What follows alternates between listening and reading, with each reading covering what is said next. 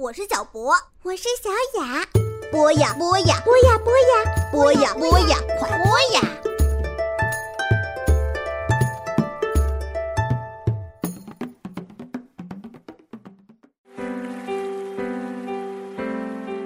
人生难舍体育，体育激励人生。少年运动家之听听体育，一档专门为孩子讲述体育故事的全新栏目，孩子们睡眠的最佳伙伴。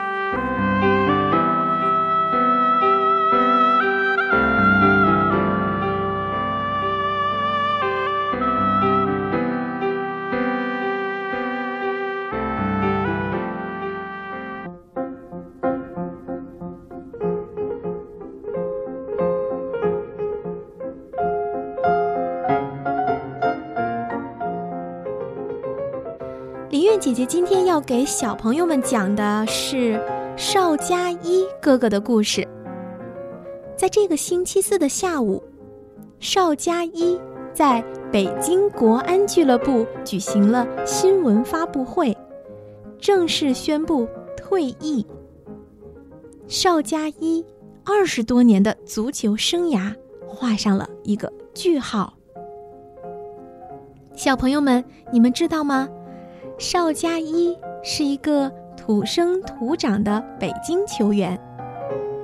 在一九九三年的时候啊，他入选了北京少年队，当时呢，曾经获得过全国少年联赛的第三名和第四名。到了一九九八年的时候，邵佳一加盟了北京国安。并且在两年之后就入选了国家队，和其他的队友一起参加了2002年在韩国和日本举行的世界杯。这也是到目前为止中国足球运动员参加的唯一一次世界杯。只有在俱乐部联赛当中踢得好的球员。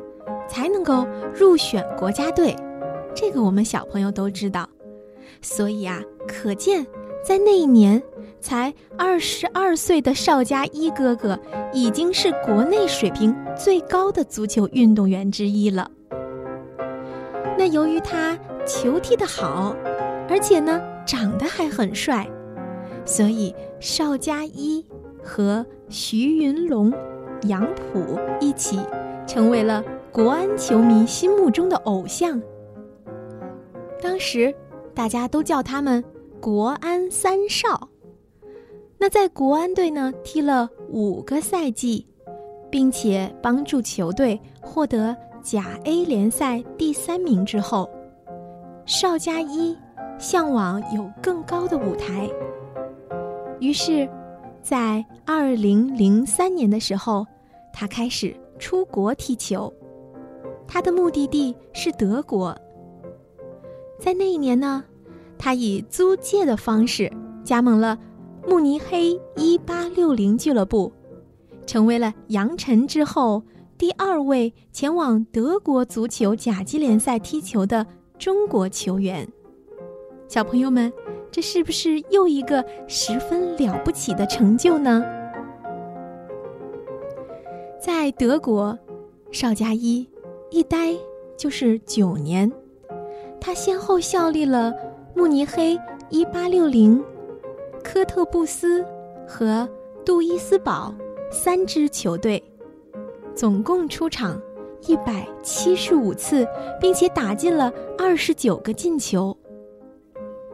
由于邵佳一是左脚将，因此呢，他也被德国的媒体称赞为“亚洲金左脚”。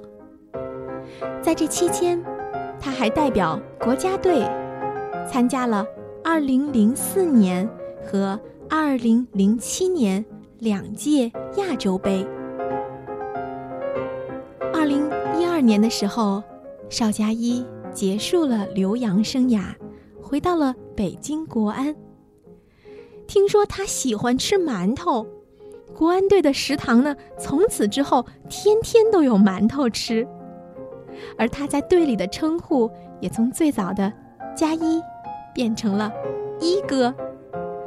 由于年龄、体能、状态等等多方面的原因，邵佳一回来之后，一直不是球队的绝对主力，但是他丰富的比赛经验以及。兢兢业业的训练态度，一直都是年轻球员学习的榜样。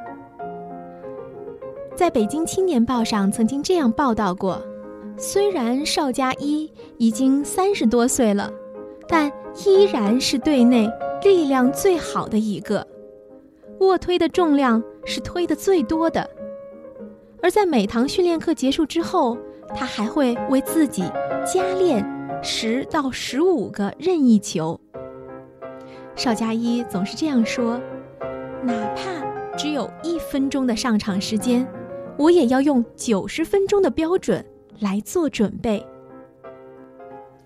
邵佳一呢，还是一个多面手，他既能踢中场，也能踢前锋，还有一脚罚任意球的好功夫。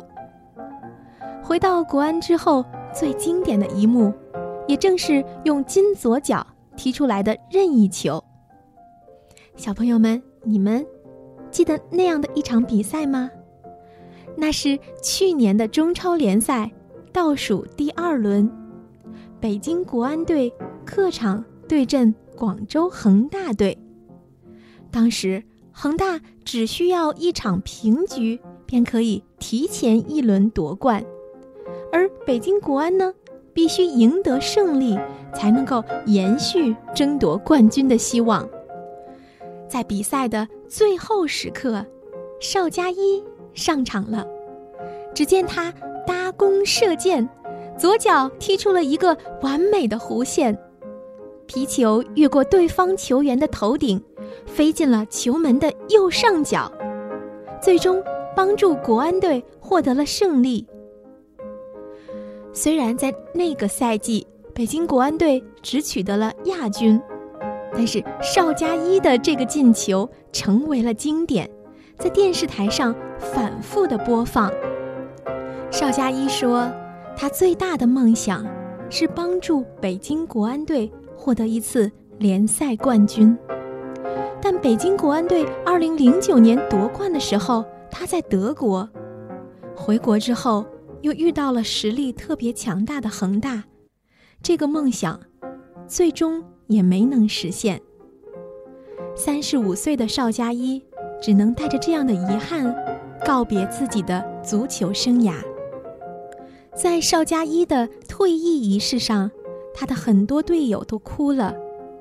和他从小一起长大的伙伴徐云龙说：“邵佳一的退役。”对于北京国安来说是一个很大的损失，但是，运动场就是这样的残酷，翩翩少年总有年华老去的一天，雄鹰展翅也有老的飞不动的时刻。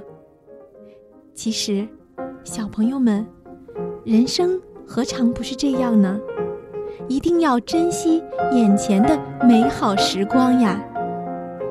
好了，今天的故事就讲到这里，小朋友们晚安了。